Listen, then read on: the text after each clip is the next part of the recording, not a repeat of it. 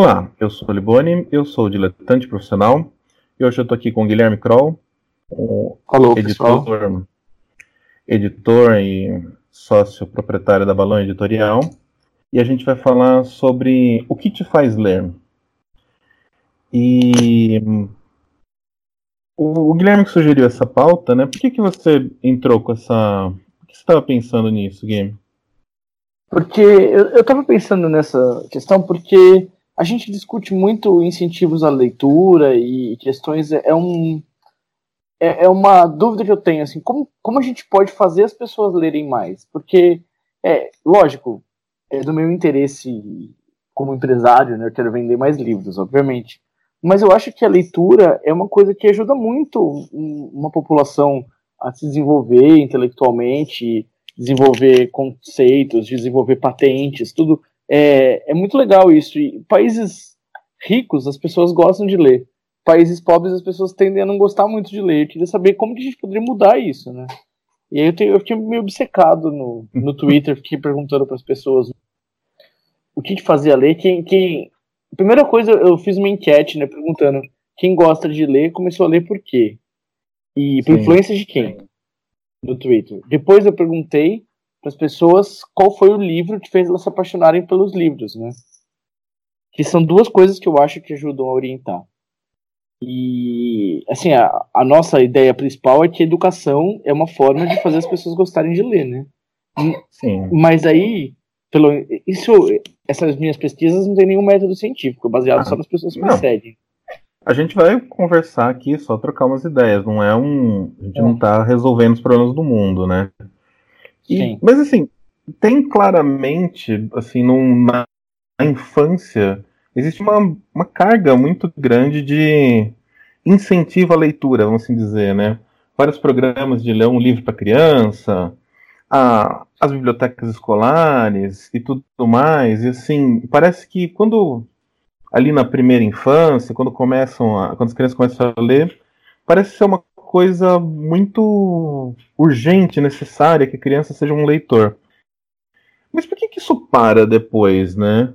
Tem um palpite? É, então, é, o, pelo retrato da leitura no Brasil, as pessoas no Brasil orientam a leitura muito direcionada a conhecimento. Então, Sim. à medida que a leitura é, vai deixando de ser uma coisa, é, uma condição necessária, porque assim, quando você está na escola, você precisa ler para estudar, você precisa ler para adquirir conhecimento. Conforme você vai entrando na vida adulta e, e, a, e, o conhecimento que você tem, mal ou bem, você consegue trabalhar, alguns, algumas profissões não demandam que você tenha atualizações sempre, as pessoas vão deixando a leitura cada vez mais de lado e, e elas não enxergam, muitas pessoas não enxergam como uma forma de entretenimento, ou mesmo de um entretenimento inteligente, digamos assim, que convide a reflexão, ao pensamento, questionamento, né? Então, Sim. eu acho que isso é uma coisa, na escola a gente consegue enxergar diretamente. Então, os, os adultos, muitos adultos estimulam os filhos a lerem quando estão na escola, muitas vezes de um jeito errado, tipo, lê isso aí, você tem que ler livro, não sei o que, você nem sabe o que, que é, né? Tipo, e, e quando a pessoa vai ficando adolescente, vai ficando mais velha, fala, ah, aí vai abandonando, né? É, só para quem não conhece, o que é o Retratos da Leitura? É uma pesquisa, é, ela é lançada pelo, ela é financiada pelo Instituto Pro Livro, pela CBL e pela SNEL. Ela é lançada uhum. acho de de 5 em 5 anos, se não me engano, ou, ou é um é, é periódico. Não, o, o, período dela não é tão demarcado assim. Acho que a primeira saiu em 2001, a segunda saiu em 2007, a terceira saiu em 2011, sabe? Vai variando. Sim. E a primeira saiu em 2001, como eu falei. A última saiu em 2016, então acho que no, no ano que vem deve sair outra. E é muito legal essa pesquisa, porque mostra várias coisas que a gente supõe, ela mostra como elas são, e ela tem um dado interessantíssimo. A parte se você pega a primeira, é, os hum. brasileiros liam, em média, um livro por ano, em média. Então, se você aí está ouvindo o tá. podcast, é, leu dois livros no ano de 2001, você leu para você e para seu vizinho. A, a média de sua do seu vizinho, né? E hoje é, a gente aqui É. Eu e você, a gente leu pelo, pelo quarteirão, né? É isso. Pois é. Basicamente. E, e na última pesquisa, 2016, a média passou a ser 4.7, se eu não me engano. Tô citando de cabeça, tá, gente? Vocês podem confirmar ah, depois aí no Google, mas é, é isso, 4.7. E é um crescimento em 15 anos, é um crescimento enorme. Um crescimento gigantesco. Então, Mas é engraçado, né? Porque a sensação que a gente tem é o contrário, que o mercado vem decrescendo. Então, mas se você pega os números do mercado, por mais que ele esteja em crise hoje em dia, os livros vendem muito mais. Assim, se você pegar, por exemplo, 2013, 2014, depois os 50 Tons de Cinza, o maior sucesso daquele ano, do, um desses anos aí. Ele chegou a vender 50 mil exemplares por semana. 50 mil uma semana, 50 mil outra semana, 50 mil, várias semanas seguidas, né? E os livros não vendiam 50 mil exemplares por semana em 93. Tá. Então, tipo, é, é, é, um crescimento a olhos vistos. É um, o mercado brasileiro, o editorial brasileiro cresceu bastante, tanto que ele passou a ter entrada de capital estrangeiro.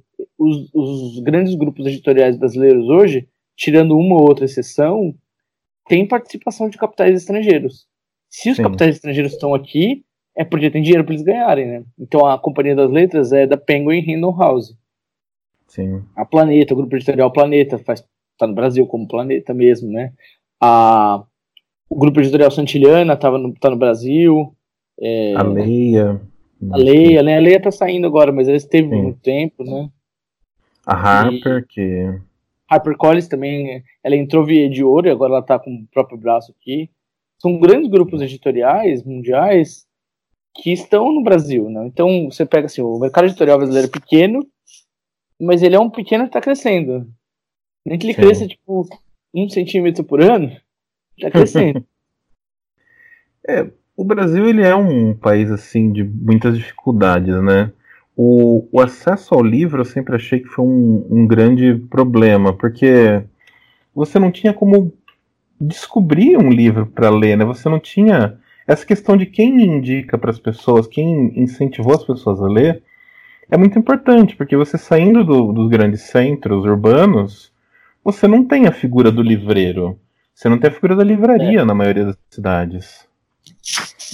Exatamente. Hum. E aí chega na pesquisa que eu fiz no Twitter, né? Eu perguntei Sim. lá, quem gosta de ler começou a ler por influência de quem? A resposta foram 209 respostas, então de, dos meus seguidores, não, como eu falei, não tem valor científico. Mas sim, sim. é interessante porque ela demonstra, dá pra gente ler, interpretar alguma coisa desses dados aqui. Primeiro, 69% falaram que foram pais ou familiares. É muita gente, a imensa maioria tipo, começa a ler em casa. Os pais estimulam a leitura. E como eu falei no começo da gravação, é, a gente sabe que os pais valorizam a leitura quando você é criança porque ela tem um, uma orientação útil, de utilidade, né? Sim. Agora você tem que saber saber influenciar a criança direito para ela se apaixonar pelos livros, porque o papel dos pais e dos familiares é, como mostra esse meu pesquisa aí, essencial. É, aí é que assim, professor... Não, desculpa. É, não, é que assim, se o pai não lê em casa, né, ele é difícil ele, o filho ele ele vai se espelhar no que o pai faz, né? Não é só assim falar, lê, compra o livro pro filho. Se ele não vê o pai encontrando um prazer naquilo, ele não vai querer imitar um certo aspecto, né? É verdade, é verdade. E aí, continuando os, os resultados, foi assim: segundo lugar, 13%, amigos e colegas. Amigos uhum. que indicaram livros, que indicaram quadrinhos, e a pessoa começou a ler porque o amigo indicou. E ela falou, putz, legal isso tal, ouviu um amigo. De novo, uma, uma indicação super pessoal, de alguém que te conhece muito bem, que sabe o que, o que te orientar, né? E aí as pessoas começam a ler por causa disso. Em terceiro lugar, que eu achava, um, uma coisa que eu achava que ia ter um resultado muito maior é escola e professores, deu 11%. Muito pouca uhum. gente começou a ler pelas escolas, né? É, é engraçado. Porque... Eu, eu, taria, eu tô nesse grupo das escolas. É curioso que, assim, minha mãe, ela é professora tal, mas ela nunca foi uma pessoa que lia muito em casa. Meu avô gostava de ler, eu li algumas coisas que meu avô tinha em casa, mas é, eu fui gostar mesmo de ler com um professor de literatura da escola, que era muito bom, e, e eu fui gostar de ler com um livro muito bizarro que é A Relíquia, dessa de Queiroz. Esse professor falou. Hã? Essa de Queiroz. Essa de Queiroz, sim. E esse professor falou: lê A Relíquia e depois ele passou para ler o ensaio sobre a cegueira. São dois livros complexos assim, para você ler, sei lá, no, acho que era segundo colegial mas que foram os livros que me falaram, puta, Ensaio de Cegueira é um livro que eu tenho claro na minha cabeça, com imagens claras até hoje. E, e foi uma influência de um professor. Isso é, é, é curioso, assim. O professor, ele é o cara que tá ali, que tem, meio que tem essa função, né? O professor de, de literatura Sim. na escola e tal. A gente fica. Eu não, eu não questiono o jeito que a literatura é estudada, tá? É, eu acho importante estudar essa literatura histórica, a história da literatura, ajuda muito a gente a entender nosso, nosso país, nosso mundo. Mas eu acho que às vezes fica-se muito tempo nisso e deixa de lado a leitura como uma forma de, de entretenimento, de, de, de, convite à reflexão, uns livros que sejam contemporâneos e de fácil efeito, porque, por exemplo, vamos pegar um exemplo de livro que é super lido na escola, que é o Memórias Póstumas de Brás Cubas, que é um retrato Sim. maravilhoso do Brasil até hoje. Só que ele é um livro que ele já tem um, um distanciamento prático do leitor. Um menino de 15 anos hoje não, não vai entender perfeitamente tudo que está acontecendo ali, todos os meandros do livro, todos os contos de reis e, e etc, e todas as coisas, e, e o funcionamento da, da Câmara dos Deputados do século XIX, que tem. É, é uma leitura difícil, apesar de uhum. ser uma leitura, uma leitura precisa de contexto, né? É. Por mais que o, que o professor dê esse contexto e tal, não é uma leitura que vai falar, pô, li Memórias Póstumas das Cubas, agora quero ler tudo, eu amo. Lógico que alguém tá ouvindo esse podcast vai falar, comigo foi assim, mas eu sei exceção a maioria dos jovens não, não vai ler Memórias Póstumas das Cubas, não vai ler o Essa de Queiroz, não vai Sim. ler o Guimarães Rosa e vai começar a ler compulsivamente, né? Você precisa é. encontrar alguma coisa que faça as pessoas lerem. Eu tenho uma observação sobre esse negócio que você falou dessa pesquisa, dos caras que começaram a ler por indicação de amigos. E é, é meio aquela coisa assim, é, é um. São é uma pessoa que já tinha uma tendência à estranheza, né? Essa pessoa começou a ler por causa do amigo. Porque ela tinha um amigo que já era meio, entre aspas, estranho, que era o cara que lia e que indicou para ele. Então ele já tinha, porque o único amigo dessa pessoa era o cara que lia. Daí ele fala, puta, eu vou ter que ler também, porque é o único amigo que eu tenho, né? Deve ser uma coisa meio assim, né? Uma, uma estranheza. E eu, de fato, tive poucos amigos na, na infância, no colegial, que liam. Fui ter amigos que liam bem depois, assim. Isso é. é então, eu tinha uma. Eu estudei escola pública, né? E eu tinha uma. Toda semana tinha uma aula que era sala de leitura, que era uma biblioteca. A gente ia na biblioteca, a professora apresentava alguma coisa, fazia um exercício e tal, e no fim da aula ela falava para as pessoas escolherem o livro e levar para casa para ler, trazendo na semana seguinte. Uhum. E... e os alunos, meus colegas, todo mundo pegava o livro. Mas toda semana muitos renovavam o empréstimo e muitos, muitos renovavam o empréstimo, muitos pegavam coisas novas, tal, mas não liam efetivamente, né? E essa professora indicava coisas tal.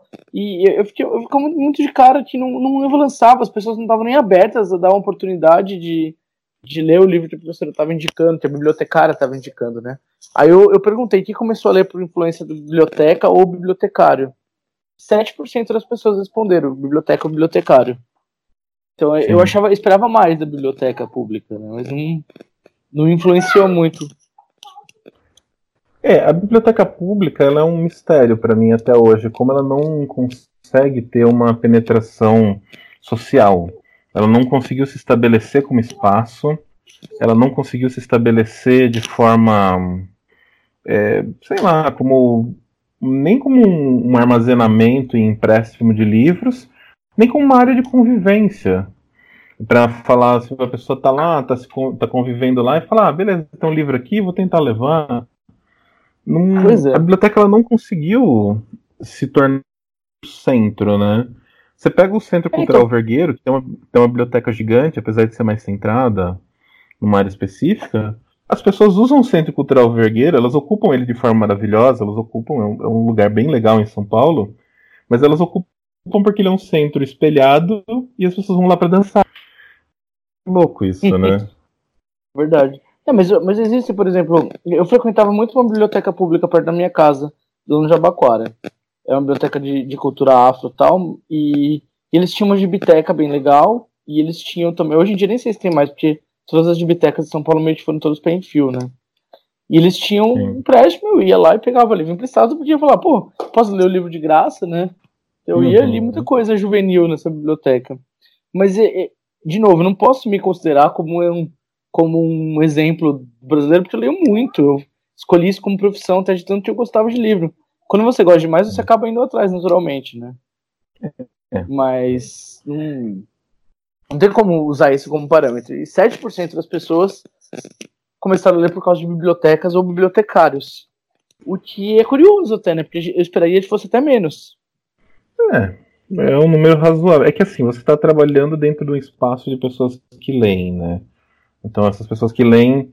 É, eu, eu, tenho um amigo que ele falou uma coisa sobre ser artista uma vez. Ele falou que o artista ele tem uma estranheza dentro de si. E o cara que consegue sobreviver como artista é o cara que consegue controlar essa estranheza o suficiente para ser um ser humano. E, então a pessoa que lê, ela tem uma, uma estranheza dentro dela, né? Uma coisa assim. Sim. Que, que já foge, né? Ela tem um, um desejo por essa abstração do livro. E, Sim, verdade. Mas o, o, a grande dificuldade é você encontrar essas pessoas que vão além dessa estranheza, né? além dessa tendência natural. E, e a gente vê que assim, a gente está no mundo da pós-internet, né? a gente está no mundo da compra virtual, todo brasileiro tem acesso ao smartphone. Tudo bem, assim, a, o nível de pessoas que compra na internet ainda não é 100% do Brasil, óbvio que não.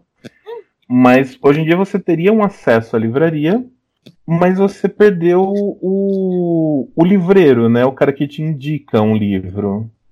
E Sim. isso, mesmo pro cara que, que gosta de ler, é meio difícil, né? Às vezes, saber o que ler. É. A gente discute muito no meio editorial o quem que é o livreiro do, da livraria online, né? A gente uhum. o, o, Big Data, né? O análise de datas é o que substitui as coisas. Assim, o, famoso algoritmo, né, que o pessoal fala no, no popular. Que é um negócio que é, é análogo à questão do Netflix, sabe? Quanto mais eu assisto de, o, a partir dos meus gostos, eles comparam com o gosto de outras pessoas similares, falam, ó, todo mundo que assistiu Velozes e Furiosos gosta de Need for Speed. E vai orientando desse jeito, é o é o livreiro online. E aí a gente chama isso de o, essa indicação em cima de metadados, que são os dados sobre dados os dados. Então você vai na Amazon e compra um livro do Senhor dos Anéis, a Amazon já puxa. Ah, quem comprou o Senhor dos Anéis também comprou isso. E indica títulos similares. E você vai e vai sempre lendo. É uma coisa assim. É legal porque pega o gosto da pessoa, mas mantém ela meio que numa bolha de, de sempre consumir as mesmas coisas, né? É, um mas ainda. Mas um ainda a gente tem o problema de que. Sim, perde totalmente, mas a gente ainda tem o problema de quem joga essa pessoa para dentro da livraria, né? Mesmo para quem joga a pessoa para dentro da Amazon para iniciar a comprar um livro. Esse Sim. é um problema que, que é meio insolúvel, né? Porque a gente tem Sim. visto, e a gente sempre falou isso no meio dos quadrinhos, a gente falava muito isso. Como os quadrinhos foram nitidamente se elitizando e virando um objeto de um objeto de caro, né? E o livro ele é. foi ele tá indo, né, também para esse caminho, edições lindas, pequenas, mais caras.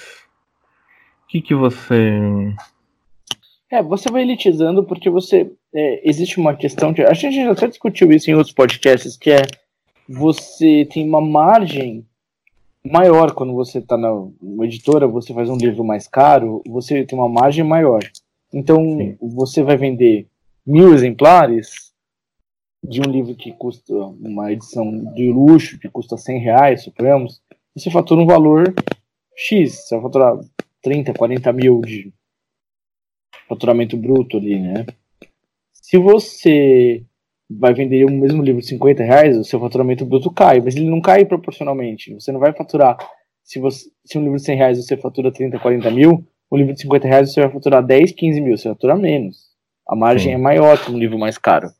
Uma série de fatores, né, de, de lucratividade e tal. Então, para sobreviver o negócio do livro, as, muitas editoras optam por elitizar, especialmente no meio dos quadrinhos é um, é um eu não, não cabe a mim julgar, né? Eu acho que as pessoas fazem o que elas precisam fazer para sobreviver. Mas eu não gosto disso, porque eu acho que o livro tem que ser acessível majoritariamente. Eu acho sim. que uma edição pode sim ser luxuosa, mas contanto que ela tenha tido eh, edições baratas antes que possam ser compradas, né? Isso é uma visão de mundo minha. Que eu acho que seria mais legal se fosse desse jeito. Todo mundo comprando livro e aí a partir do momento que todos tiveram acesso a ele, você lança uma edição eh, de luxo para quem quer ter ele bonito. Sim. Não, mas não é o que acontece mais. As pessoas estão indo direto para o luxo. Sim. Não, não cabe julgar as editoras, não cabe julgar a sobrevivência de nenhuma empresa, de nenhuma pessoa. Mas é, é claro que fica cada vez mais claro que não há uma estratégia de longo prazo, nem da parte empresarial, que precisaria pensar na sua sobrevivência a longo, a longo prazo, nem do governo que precisaria pensar no livro como um, uma cultura. A gente cria uma mística em torno do livro que, assim, sempre ler um livro vira uma coisa de gente inteligente. Né? No Brasil, você lê coisas que seriam para qualquer um ler, assim, um, livro da geração beatnik que não era para ser um, um puta negócio, assim, já é como se você estivesse lendo Sócrates. É. Sei lá. É, é uma análise é, complexa de. Uma coisa meio série B, assim. É, não, é uma coisa assim. E é, é complicado porque você não, não tem exemplos em nenhum lugar. Eu, eu sempre lembro do, do lance do clube da leitura do Lost. Quem, não sei se, se todo mundo lembra, teve um seriado que chamava Lost, que os caras ficavam na ilha lá e tal. E, e tinha uma mala que caiu junto com o avião. E um dos personagens, o Sawyer, ele pegou essa mala e ele ficava lendo. E as pessoas começaram a ler os livros que o Sawyer lia para ver se encontrava alguma pista é, sobre a série. E, e, no Brasil a gente não tem isso. Você não liga a TV numa novela e vê o cara lendo um livro. Isso é uma coisa é, teve engraçada. Teve uma novela do Walter Carrasco que ele fez isso. Ele pôs um, pôs um personagem que lia livros e tal. E os livros venderam bastante, esses livros que eles colocaram. Não teve um caso similar. Mas é, a questão disso é que, tanto no Lost quanto uma aparição na novela, é, um, é uma coisa meio solitária. Você está jogando os livros lá e, e, esperando que aquilo vá. É, é a mesma coisa se você, fazendo uma metáfora, assim, é a mesma coisa se você semear o acaso na rua e esperar que aquilo vai, vai nascer e dar frutos, né? Não é assim. Você precisa para você ter resultado, você precisa fazer uma coisa estruturada, você precisa arar a terra, você precisa adubar a terra, você precisa plantar Sim. a coisa certa na época certa, né? Sim. E então eu acho, por exemplo, a gente discutiu isso, né, em off. Uhum. Eu acho que os booktubers fazem um papel mais interessante nessa questão de divulgar os livros, né? Sim, é. Os booktubers eles são um fenômeno assim impressionante que quando surgiu o YouTube, assim, por mais que tivesse coisas de nicho, por mais que tenha coisas extremamente é, únicas no YouTube, é, eu nunca pensei que ia ser uma febre canais sobre livros. E, e é, é aquilo que eu te falei, e a gente tava pensando nisso. É a primeira vez que você tem uma mídia que não é escrita é, falando tanto de livros. Que a pessoa que lê, sei lá, a Veja, e lê a coluna lá da Veja, ela já tem uma tendência à leitura. Então aquilo ali é, é só o, mais uma, uma dica. Estadão, né? Assim. É o caderno do quem lê o caderno 2 do Estadão, quem lê o, o mais, o aliás. Essas coisas é. são pessoas que já têm uma, uma tendência, já são. Provavelmente já são leitores. Não, esses, esses jornais e revistas não formam leitores. Mas os booktubers formaram. É, eu, eu não sei, eu não tenho dados sobre isso. É até uma, uma, uma pesquisa legal. Pedir para algum, algum booktuber falar isso algum dia, desses grandes, né? Quem que começou a ler por causa de uma indicação de um booktuber? Começou a ler, virou um review reader porque viu um vídeo do, de um booktuber e começou a ler. Porque eu tenho um pouco a impressão que as pessoas que chegam nos booktubers são pessoas que já têm interesse em literatura, de alguma forma, como é a mídia impressa. Eu tenho essa impressão, ah. né? Mas é, o fato dele estar tá online, ele estar tá disponível para todo mundo, de ser um de ser um um fenômeno de comunicação, né? O YouTube é um fenômeno de comunicação hoje em dia. É muito legal. Tá mas, uma, uma, uma resenha jovem, né? Do, é. Uma resenha que você fizer da geração Bitnik num canal do YouTube, vai estar tá disponível para todo mundo ver, vai estar tá todo mundo ter, a pessoa vai poder ver na casa dela, vai poder ver no transporte público, vai poder ouvir, não vai precisar comprar o jornal da semana do Estadão para ler, né? Sim. Então eu acho que os booktubers são muito importantes. Eu já, já pensei o contrário, e hoje em dia eu, eu coloco eles como uma, um, importantíssimo no fenômeno de, de aumentar a leitura no Brasil, né? Eu acho que é o mais importante, na verdade, é que eles atingem uma área, um, um, um ramo que é, é, o mais essencial, né? Que é o jovem, que é o adolescente. Ele consegue formar um interesse numa idade onde normalmente a gente está perdendo os leitores. Tanto que a gente vê a ascensão desses livros do, do que chama-se Young Adult, né? A gente é, viu uma, uma ascensão. O livro adolescente, a gente viu uma ascensão gigante disso nos últimos anos. Sim. O livro adolescente é, é um dos principais mercados hoje brasileiros, é o Young Adult, né? O livro adolescente. Sim, isso daí é, é, uma, é uma derivação muito do, dos booktubers. Que é Exato. justamente o público que, se você pegar, se você fizer uma outra pesquisa que é quem é o público dos booktubers, provavelmente você vai pegar um, uma camada, uma faixa etária que vai ali de uns 15 aos 22, aos 25, muito maior do que pessoas mais velhas. Sim. É, e provavelmente eles têm acesso a isso, né? O YouTube e o Google tem, mas é. Sim. Que, é, como diz o, o, prefeito lá de, de Nova York, esse prefeito o Bloomberg, você toma decisões a partir de Big Data, né? De dados. Eles, eles vão abrir mão dessa uma questão estratégica, né? e aí, pra, esse, no fim, a gente falou coisas. Não, não chegamos a conclusão nenhuma ainda, né? Não. Eu, eu diria antes da gente encaminhar para uma conclusão, só falar uma Sim. outra coisa que eu, eu lancei no Twitter, que eu perguntei para as pessoas assim, ah, quem começou a ler, é, começou, se apaixonou por leitura por qual livro? Se apaixonou, se tornou um viciado, um leitor viciado mesmo, né? Uhum. E aí eu separei umas coisas que umas coisas muito curiosas, né? A imensa maioria são livros infantis ou juvenis. A imensa maioria, porque é nessa etapa da vida que você se apaixona pelo livro. Não adianta você pegar. É muito raro chegar um cara de 45 anos que nunca leu nada na vida e falar, pô, vou aqui, deixa eu dar uma chance aqui pra esse livro do, do Não vai, é, é a, a, formação do leitor é a formação do caráter. Eu, acho, eu penso que é meio como um cigarro. Não tem ninguém que começou a fumar com 30 anos. Né? Lê, é. lê como cigarro, é um vício como cigarro. Você começa a ler criança. Sim. E aí, aí as respostas vieram formas muito variadas, mas apareceu muito Monteiro Lobato, Pedro Bandeira, João Carlos Marinho, Marcos Rey, é, Maria José Dupré, e esses todos, tipo, coleção Vagalume, Cachorrinho Samba, coleção Salve Se Quem Puder. Todos os autores estão ligados com esse universo juvenil, assim, né? Uhum. É, aí tem algumas coisas, por exemplo, O Apanhador no Campo de Centeio, pareceu que é um clássico livro juvenil, mesmo é, sendo. Na época né? É, é, isso, isso diz mais sobre a idade dos seus seguidores do que qualquer é. outra coisa, né? Sim. É, o Marcelo Marmelo Martelo, da Ruth Rocha, apareceu bastante Sim. também. Aí tem um livro que eu não conhecia, Cazuza, do Viriato Correia. Tem uma biblioteca juvenil aqui, de, de livros juvenis de São Paulo, que é Viriato Correia. Eu não conhecia esse livro, apareceu muitas vezes. É, livros da Stella Carr, Lúcia Machado de Almeida. Aí, aí tem alguns que, tipo, é, John Green apareceu bastante, Mad Cabot, apareceu muitas vezes Mad Cabot. É, Meu Pés de Laranja Lima, José Mauro Vasconcelos. Menino Dedo Verde, Desventuras em Série. Eu, Cristiane F. Drogada. Também diz e é muito é... sobre a, a idade. A idade da pessoa, né? Turma Sim. da Mônica. Muitas respostas Turma da Mônica.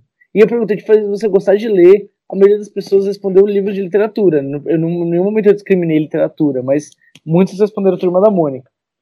Aí é legal porque isso foram as respostas mais de coisas infantis e juvenis.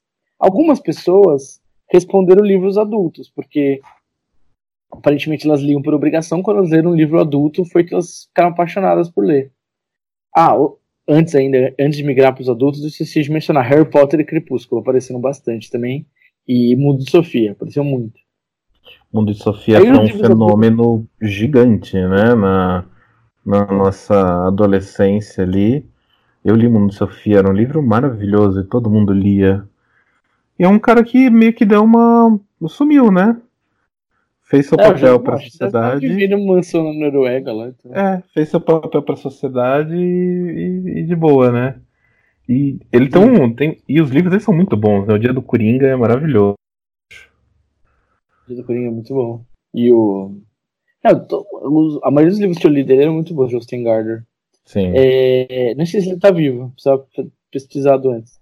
Aí já vai. Algumas pessoas foram da, dessa etapa de migração da fase da adolescência para a fase adulta. Por exemplo, várias pessoas disseram o Feliz Ano Velho do Marcelo Rubens Paiva. Tem um Sim. livro assim de coming of age, né? É, aí teve livros clássicos como Sherlock, livros do Sherlock Holmes, livros do Os Assassinatos da Rua Morte, do Edgar Allan Poe, é, Júlio Verne. E aí teve gente que falou Agatha Christie. Muitas respostas a Agatha Christie. Eu acho que a coleção dela também foi bem consolidada, né? Por, uma, por muito tempo, até hoje é publicada Agatha, Agatha, Christie. Teve gente que falou é, Sidney Sheldon, Paulo Coelho. Hum. É, deixa eu ver quem mais. Deixa eu falar todo mundo aqui. E... Ah, teve o João Fante, né, do Pergunte ao Pó. Várias pessoas falaram Pergunte ao Pó. Marion Zimmer Bradley, Brumas de Avalon. É, o Hobbit e o Senhor dos Anéis. Muita gente falou também Hobbit e o Senhor dos Anéis. É, esses aqui foram os que eu destaquei, né? Vários medalhões, né, livros. Assim, a maioria dos livros, quem gosta de ler bastante, eu já li quase todos. Ah, vários Machado de Assis também. Machado de Assis apareceu bastante. É, eu já li pelo menos um título de cada um desses autores citado. Talvez a Magic Abbott eu não li ainda nada. E não li o Cazuza do Briato Correia, que é uma coisa que eu fiquei obcecado com esse livro. Mas tanto que desapareceu, não sei falar. É, mas é, mas dessas respostas, e essa eu achei que foi uma, uma pesquisa mais qualitativa, porque o nome e sobrenome ali, né? Ficou claro para mim que as pessoas começam a ler quando elas são crianças, isso é, é, é óbvio, né, Guilherme? Não precisa nem ter feito pesquisa. Mas a gente tenta confirmar as, as platitudes de, tem, pesquisando, né? A gente precisa saber de verdade, né? E, e que é um. Você precisa acertar direito o que você vai oferecer para a criança para garantir que ela vai continuar a ler, né? Quem nunca aconteceu isso? Vários tem uma história com um conhecido nosso, o Mardô, um beijo pro Mardô, se ele estiver ouvindo, que ele leu uhum. Full Metal Alchemist, que era um mangá, Sim. acabou Full Metal Alchemist, ele ficou tão na noite que ele queria ler mais alguma coisa do tipo, que ele leu O Alquimista, do Paulo Coelho, tava na estante da dele. Então, ele, ele, nessa, nessa fissura de ler mais coisa, né? Eu tenho uma história parecida. Logo depois que eu li o Harry Potter, eu falei, nossa, história legal. O primeiro Harry Potter não tinha ainda o segundo em casa. Eu comecei a procurar livros que passassem numa escola. E aí eu li o Ateneu do Raul Pompeia. uma escola que é chato pra dedão, mas eu tava tão, tão fissurado com isso. E eu li, assim. Então, por exemplo, essas histórias me faz defender, por exemplo, os rip-offs. Livros que são derivados, iguais, parecidos, né? O pessoal na época do sucesso do Percy Jackson criticava lá o Rick Riordan, falou, é, ele fez uma derivação das coisas que a J.K. Rowling fazia. É, fez. Ele, ele pegou, em vez de passar numa escola, passa no acampamento. Mas que bom que alguém tá fazendo isso, aproveitando, porque a pessoa tá lendo na fissura, acabou Harry Potter, preciso ler mais, meu Deus, eu preciso ler. Consegue ler os livros do Rich Riordan. Aliás, isso daí é uma coisa que, que eu sempre falo, você também fala, né? A gente tem que começar a desmistificar esse negócio do livro, assim. Ah, ah, tá lendo Paulo Coelho, que porcaria. Meu, e daí que tá lendo Paulo Coelho? E daí que tá lendo Crepúsculo? é um caminho, é um começo para leitura. Não importa, assim, se é, o, essa coisa, o livro, ele não tem que ser essa essa essa ponte, essa fonte de intelectualidade gigante, essa essa demonstração de inteligência. O livro tem que ser Sim. também uma diversão. Exatamente. E, tu, e tudo bem ter esses. É. E, e, tudo bem também ele ser uma fonte de intelectualidade, ele tem várias funções, né? Sim. A gente tem que. Todo mundo. Aí eu defendo assim, não, não é, você não tem vantagem. Necessariamente um leitor não, não é melhor do que um não leitor. Sim. Mas um, um leitor tem uma, fruição, tem uma fruição de uma coisa nova, diferente. E eu acho que a leitura é uma coisa boa para todo mundo. Não, você não é melhor porque você lê mas você pode ter uma vida melhor se você ler. Então, eu defendo que você, não leitor que está ouvindo esse podcast, se torne um leitor. Que sua vida pode ficar melhor. É, não é nem que assim. É, não é nem para você aprender alguma coisa que você tem que ler. Você tem que ler para se divertir. Você vai encontrar uma coisa em você ali. Você vai criar um universo compartilhado. É, o autor ele faz uma história, mas ele meio que. Ele, depois que ele fez, ele soltou essa história o como ela se completa, ou como ela se forma, é você que cria ao ler. E, e quando a gente vai lendo, vai criando, e, e cada livro, assim, se o Guilherme ler o mesmo livro, sei lá, a fundação do, do Asimov. Também apareceu é... na minha pesquisa bastante. Não, mas então, é, eu e você a gente leu o mesmo livro, inclusive, inclusive assim, o mesmo exemplar de alguns livros né, que a gente fez, a gente trocou, mas é, com certeza você imaginou os personagens de uma forma totalmente diferente que eu. Sim. E cada livro é uma experiência única para cada pessoa. E, e o, os livros têm que ser uma diversão. Eles podem ser um engrandecimento, podem ser, mas assim, a gente tem que parar de achar que é só coisa de gente inteligente. A gente tem que começar a ver, é, entrar no hall das diversões. Ah, que legal, o brasileiro tá vendo série da Netflix. Beleza. Mas assim, tenta também ler um livro para ver. Tenta encontrar esse prazer que você encontra numa série num livro. E muitas vezes você vai encontrar um prazer até maior. Sim, verdade. Mas enfim. É... E no fim, assim, a gente não tem uma solução, né, para o que faz a pessoa ler e o que a gente, a gente não consegue resgatar as pessoas ou. O que, que você acha? Assim, se você tivesse. Não vou falar Ministério da Educação, porque esse Ministério da Educação tá, um, tá uma bosta. Se você tivesse um, um, vai, um, um poder político aí amplo, o que, que você acha que seria uma campanha ideal? É, é, é, difícil, né? Mas eu acho que a gente tem que pesquisar o, o que, que as pessoas querem ler, o que, que elas estão interessadas, né? O, é, recentemente eu me deparei com o Wattpad. O Wattpad é uma ferramenta de, de publicação, uma rede social de publicação e leitura de textos. As pessoas escrevem seus fanfics e suas histórias e tal. E as histórias que fazem sucesso no Wattpad são histórias que não estão representadas no, na mídia tradicional. No, então, por exemplo, tinha várias categorias, romance, terror, não sei o quê. Aí eles tiveram uhum. que criar uma categoria lobisomem, de tanta história que tinha de lobisomem. Nossa. E, se alguém chegar para mim e falar, Guilherme, quero escrever um livro sobre lobisomem, eu falo, mas lobisomem? Tem certeza? Mas é, é, o povo quer, o que o povo quer, né? Então eu acho que a resposta é a gente ouvir o que as pessoas querem. Entender o que elas gostam, que tipo de história que elas gostam. E a partir disso tentar desenvolver tentar orientar elas para uma leitura similar. Então, o, quem pode fazer isso de forma estruturada é a escola. A escola Sim. pode ouvir o que o aluno quer e oferecer para ele o que ele precisa, que ele pode gostar. E só que isso vai, vai de encontro ao que a gente descobriu, que a escola não, não necessariamente forma leitores, né?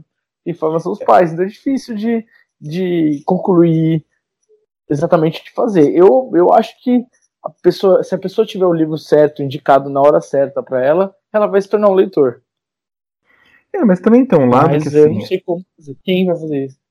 É, a escola ela não necessariamente forma leitores, é o quanto deveria formar, porque muitos professores não leem, eles não dão um exemplo, né?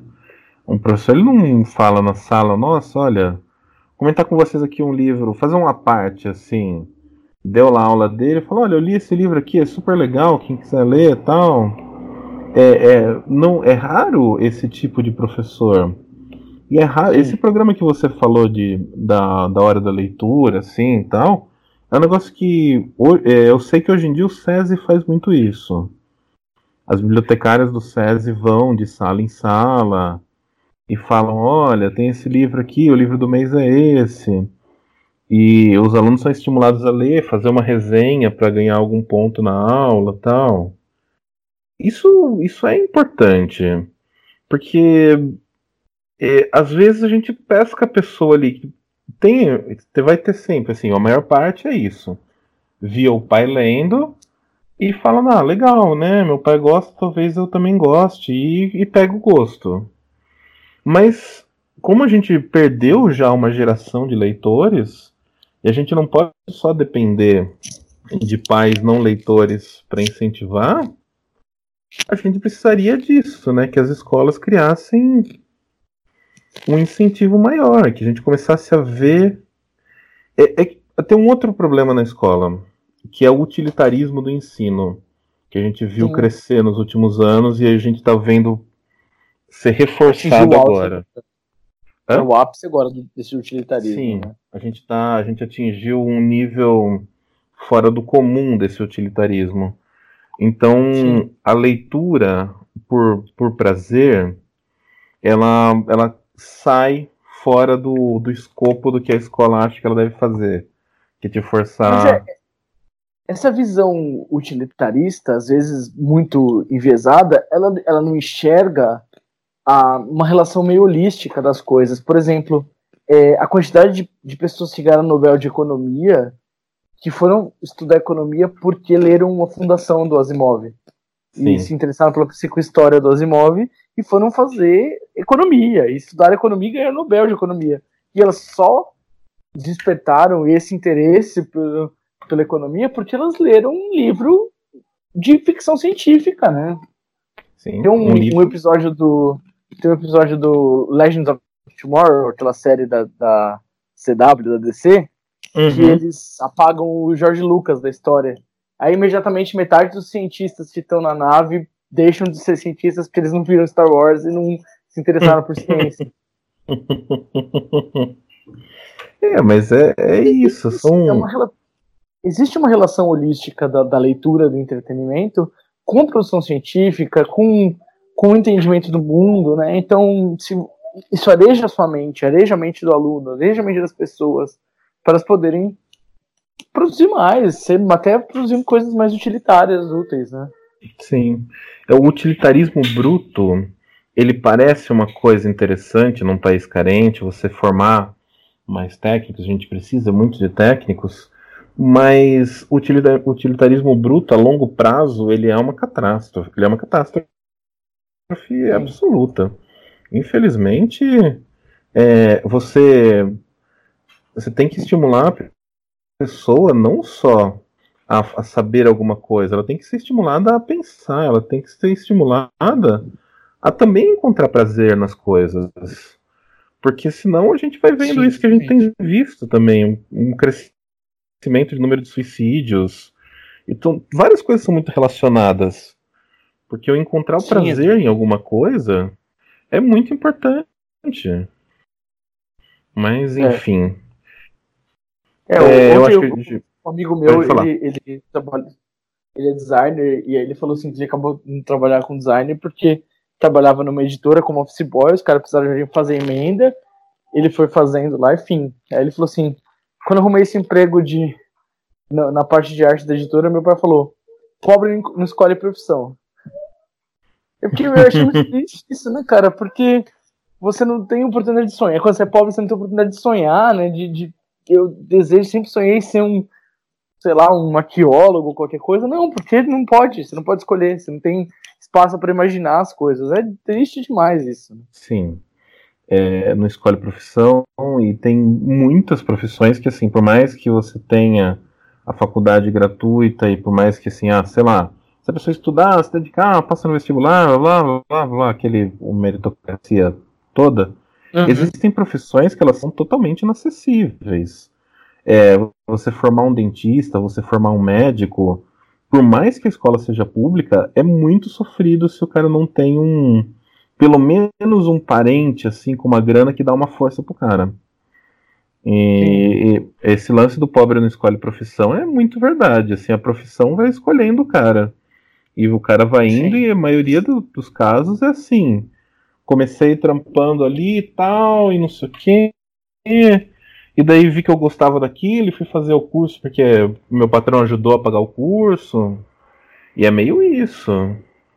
É. A profissão vai escolhendo essas pessoas. E o, é, e, e o livro te, te permite, a leitura pode te permitir chegar mais longe. Primeiro você visualizar, um, a, a expandir seus horizontes, né? E eu acho que a, a todos deveria ser, o, a leitura deveria ser um direito alienável.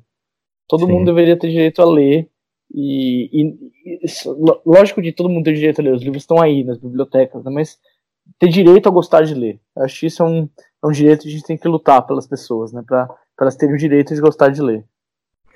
É, é, isso é importante, assim, o entendimento da leitura como uma coisa mais do que é, um, uma atividade mega intelectual, mega elitizada, o entendimento da leitura como um, um complemento da vida, como um, algo interessante para você que por mais que seja assim um livro, é, sei lá, um romance policial, um romance 50 tons de cinza, por mais que seja um livro assim, é, ele te dá um pensamento diferente da vida, ele te dá acesso a, a uma realidade diferente, uma realidade nova-iorquina, por exemplo, uma realidade de uns ricos e famosos. Qualquer coisa assim são, são fatores que você vai agregando na sua vida e você vai completando, e, você, e, as, e uma hora essas fichas vão caindo e vão, vão se encaixando. E você passa a pensar mais, e você passa a. Sei lá. Tem aquela aquela série, eu acho que eu comentei com você, o tal do Merli. Não é uma puta série, mas é uma série que fala sobre filosofia e, e adolescência. E, e a, a, mote da série, o Merli fala para eles assim: Eu ensinei para vocês a filosofia para que vocês não sejam tontos. E isso é muito legal, essa, esse, esse mote, assim, a ideia de que ele não estava ensinando história da filosofia, ele estava ensinando os caras a pensarem. É legal e, isso, né? É, isso, isso é muito. Isso é muito. Isso é muito foda, assim.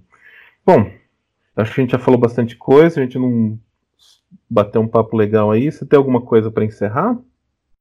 Não, eu só queria agradecer aí e eu queria estimular as pessoas a, a comprarem e presentearem quadrinhos de livros para os outros pensados, assim, ah, isso você vai gostar. Você gosta tanto dessa série do Netflix, você vai gostar desse livro e tal.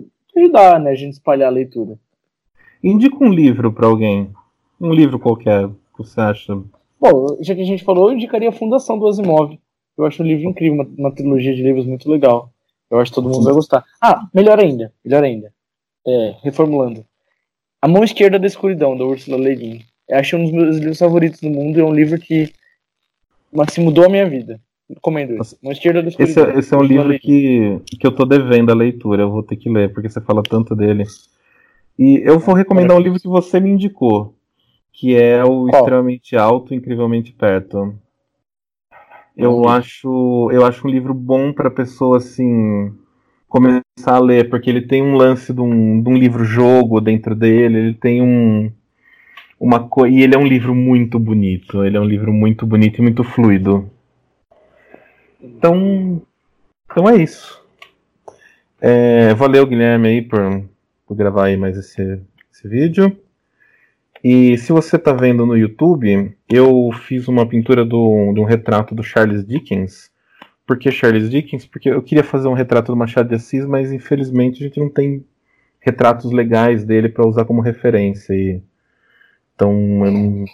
e aliás, né, essa campanha que fizeram, a gente não comentou, então, tá rolando uma campanha de colocar a foto do Machado de Assis enegrecido nos livros. É muito importante, porque eu não sei você, Gui, mas é, eu fui saber que Machado de Assis era negro quando teve aquela polêmica do comercial da Caixa. Que usaram um, um, Machado, um ator branco. Ele era negro e que ele era gago, né? Eu na faculdade. É, então. Mas olha só, você foi descobrir isso na faculdade. É. É, é, é muito tarde, né? É muito tarde pra gente uhum. saber. E eu acho isso uma irresponsabilidade tremenda. Mas então tá bom. Obrigado. Leiam livros e a gente vai deixar o link da Balão Editorial, que é editora do Guilherme. Lê os livros da editora dele. Tem livros bem bacanas lá. Então, valeu. Abraço.